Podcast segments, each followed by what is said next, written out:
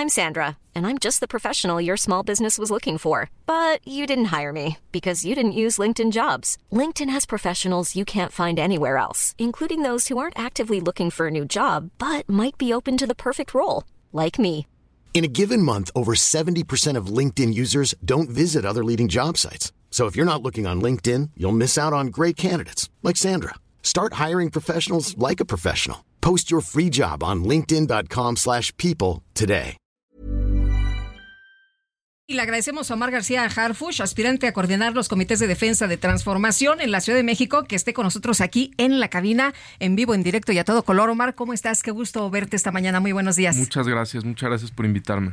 Buenos Eh, días. Omar, eh, ¿te sorprenden los números de las encuestas? Eh, se ha mencionado mucho que pues ha sido un fenómeno, ¿no? De no estar en el radar de pronto, pues te colocas como el número uno por lo pronto en las encuestas que se publicaron en el Heraldo y Poligrama el día de ayer. Sí, sí, me da mucho gusto y también le da mucho gusto a mi equipo salir bien evaluado antes, antes de mi renuncia también como secretario en algunas evaluaciones que hubo, salíamos bien posicionados y siempre pues es una, una satisfacción porque quiere decir que algo bueno está viendo la gente, ¿no? Y en este proceso interno que va a ser por encuesta, pues también estamos motivados de que, de que la gente pues nos está recibiendo bien. Eh, Omar, eres hijo de político, pero toda la vida la has hecho en instituciones policiales. ¿Qué motivó a un hijo de político a convertirse en policía, un policía profesional, incluso con estudios en este tema? Sí. Yo encontré en la policía, yo, entré a la policía 10 años después de que muriera mi papá. Lo aclaro porque mucha gente me decía, no, pues es que él entró con ayuda, su papá le ayudó. No, mi papá tenía 10 años que había muerto cuando yo entró a la policía y yo estaba en la iniciativa privada, en la iniciativa privada, perdón, y pues con un deseo profundo de, de servir a mi país, eso lo tenía desde muchos años. En, con- entrar en la policía, en la policía, mejor dicho, yo encontré pues esa oportunidad, una oportunidad de servir, una oportunidad de servir sin, sin tanto, ¿cómo poderlo decir? Sin tanta burocracia.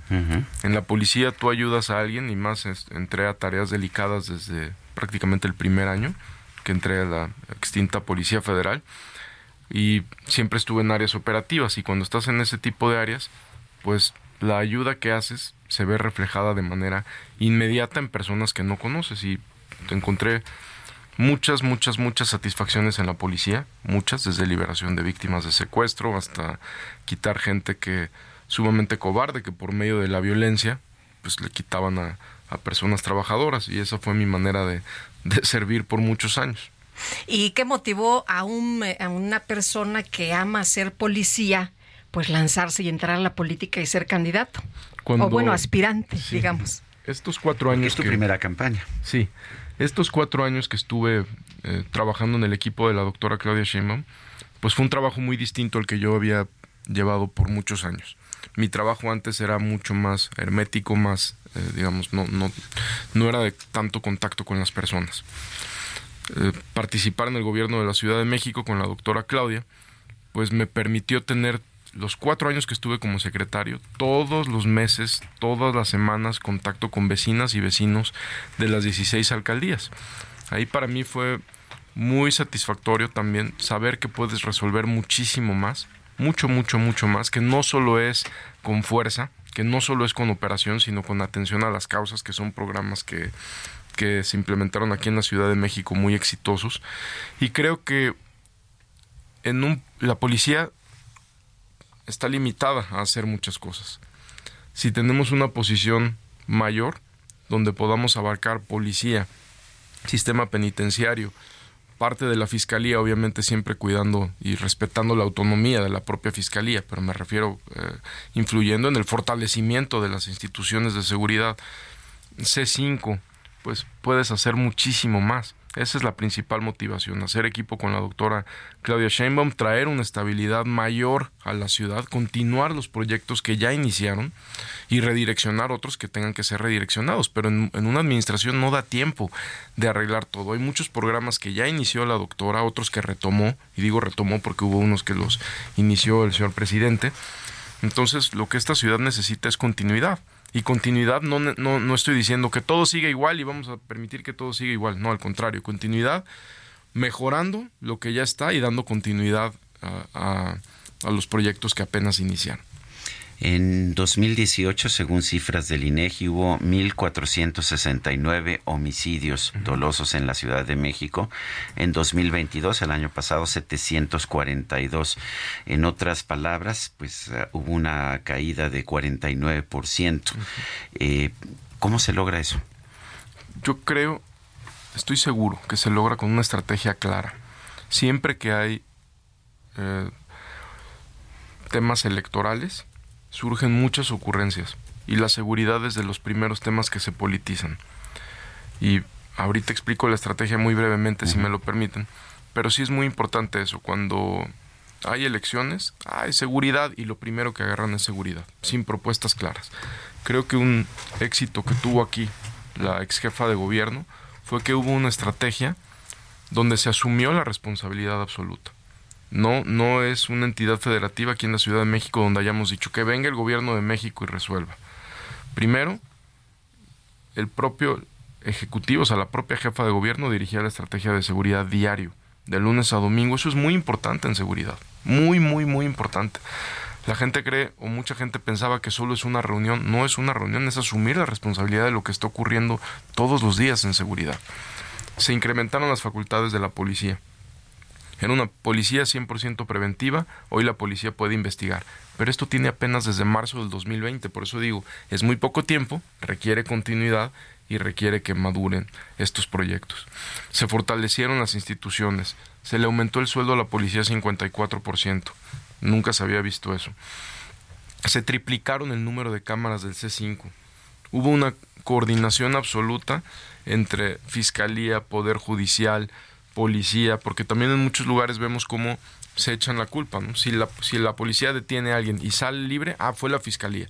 Y la Fiscalía dice no, porque venía mal el informe policial y la policía lo puso mal. Y si no, si se ponen de acuerdo los dos, pues el juez lo liberó. Y aquí verdaderamente fue una coordinación de todos los días, sentados a la mesa de gabinete diario, también con la Secretaría de Marina, de la Defensa Nacional, Centro Nacional de Inteligencia, que nos permitió detener generadores de violencia que estaban en otros estados generando violencia a larga distancia aquí en la ciudad. Eh, fuiste víctima de un atentado mar eh, muy grave eh, y quisiera preguntarte ¿cómo, ¿cómo, te sientes ahora cuando estás en la pues visitando las las colonias, visitando las delegaciones, estando cerca de la gente. ¿Qué pasa ahora? ¿Tienes más seguridad? ¿Tienes cómo cómo estás operando? Sí, tengo seguridad. Este, el, el puesto de secretario y de ex secretario también te permite salir con un dispositivo de seguridad, que, agradezco muchísimo que, se me permita, es temporal obviamente, pero sí tengo seguridad, sin embargo no una seguridad ya como la que, la que tenía, ¿no? o sea, como funcionario, como secretario en activo.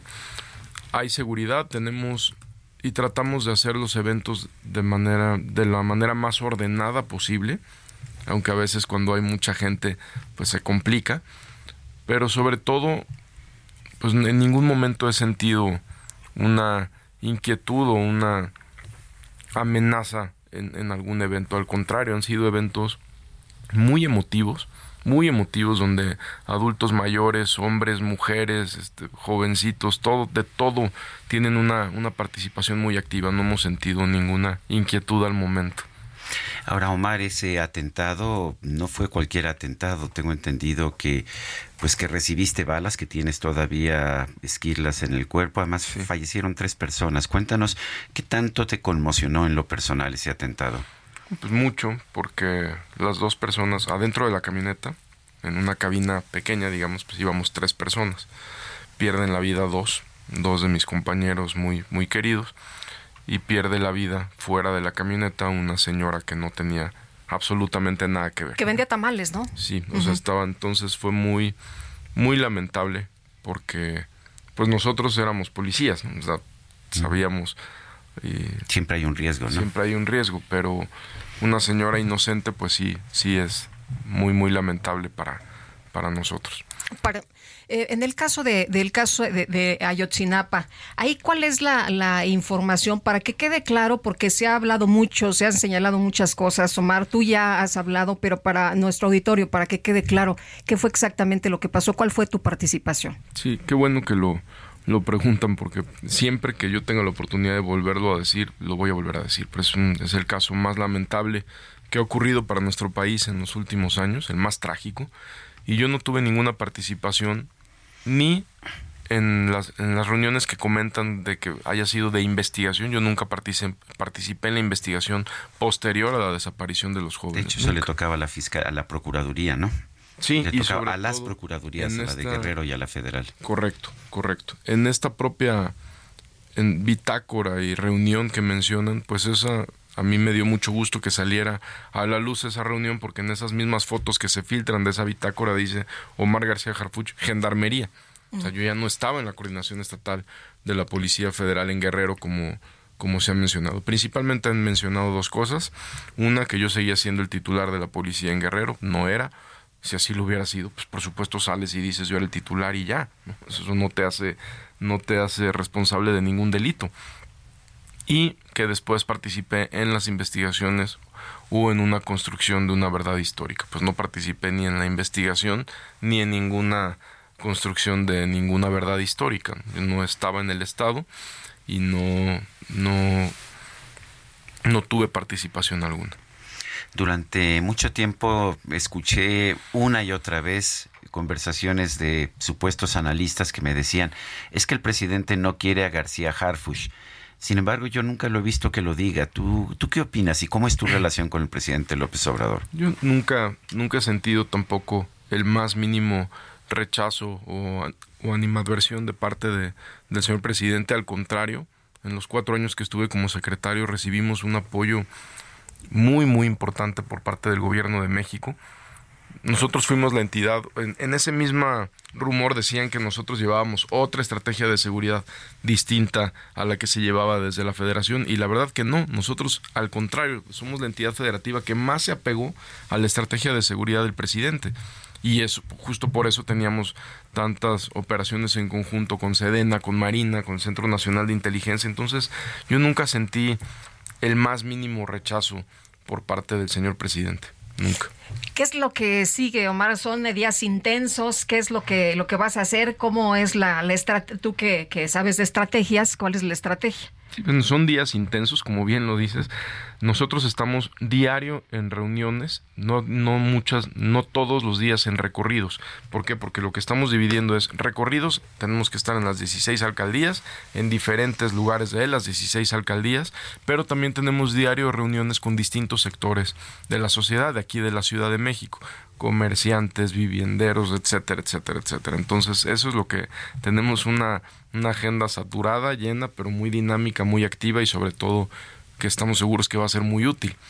Omar, eh, mucha gente pensaba que tú serías eh, el secretario de seguridad ideal en un gobierno de la doctora Claudia Sheinbaum y sin embargo estás optando por buscar la jefatura de gobierno de la Ciudad de México. ¿Por qué? ¿Cuál es, cuál es tu razonamiento? Estoy seguro que en la Ciudad de México podemos hacer un proyecto integral de seguridad Obviamente hay muchísimos temas como los que comentamos, pero la Ciudad de México ya tuvo un gran avance que dejó la doctora. Hay que consolidarlo. Sería trágico de verdad que se perdiera ya los avances en seguridad. No estamos para la gente que nos escucha.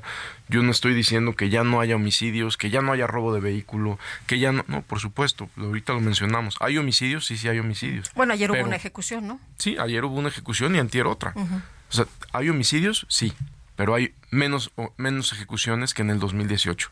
La mitad de ejecuciones, la mitad de homicidios que en el 2018. Robo de vehículos, ¿se siguen robando vehículos? Claro que se siguen robando vehículos.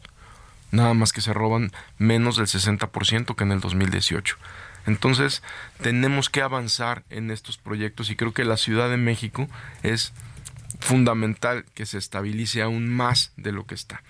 Justo por eso tenemos que ser muy cuidadosos como ciudadanos en qué elegimos, porque yo vi simplemente ayer con la ejecución que, que comentas, muchas personas, la inseguridad está terrible, en esa misma alcaldía cuánto han bajado los homicidios del 2018 a la fecha. Más de la mitad. Oye, es que la percepción es tremenda, ¿no? Porque cuando hay un delito de alto impacto, eh, pues se genera como esa sensación de que de, todo está mal. Así es.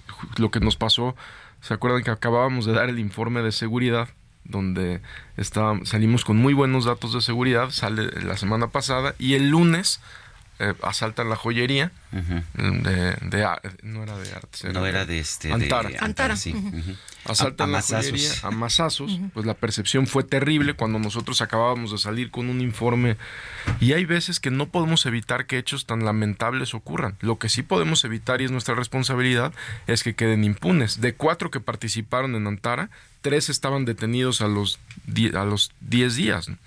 Ahora, en, también con las cifras de, del INEGI, de la encuesta nacional de seguridad pública urbana, la percepción de inseguridad en la Ciudad de México era de 74% en el cuarto trimestre del 2018 y era de solo 42% en el segundo trimestre de 2023. ¿También hubo un avance en percepción? Sí, hubo un gran avance en percepción, también en la confianza de la policía. La confianza de la policía aumentó 20 puntos. Y percepción, si bien hubo un avance muy importante, falta. Falta mucho por hacer. 42% de la gente sigue diciendo, no me siento seguro aquí. Sin embargo, pues ese avance que comentas, pues para nosotros fue muy... También, también es, es, motiva esto a la policía, motiva que está, a que está haciendo un, un buen trabajo. Eh, cuando vas en las reuniones, la gente lo primero que te dice es el tema de inseguridad o de qué te hablan. ¿Cuál es el primer tema que abordan? Antes era solo seguridad en las reuniones que tuve. Ahorita ya nos dicen de todo y tenemos muchas... Eh, hemos encontrado algo que nos ayuda mucho. Tenemos unos formatitos, como unos papeles donde la gente llena. Van, ah, van, tomando nota de los... Tenemos, tenemos en, el, en los eventos dividido uno, como un tipo formato donde la gente escribe, puede dejar sus datos si así lo desea, si no, no y, poner sus peticiones. Incluso hasta una denuncia puede... Denuncias sí, y estas eh, se canalizan de inmediato a las áreas correspondientes. Este modelo lo copiamos de la Secretaría. Cuando el tiempo que estuve en la Secretaría había un formato donde la gente podía denunciar por escrito, de manera anónima o, o poniendo todos sus datos. Aquí lo hacemos igual y aquí pues ya son peticiones de todo. Muy bien, pues Omar García Harfush, aspirante a coordinar los comités de la defensa de la transformación en la Ciudad de México, muchas gracias por haber estado con nosotros esta mañana. Muchas gracias por invitarme, gracias por el tiempo.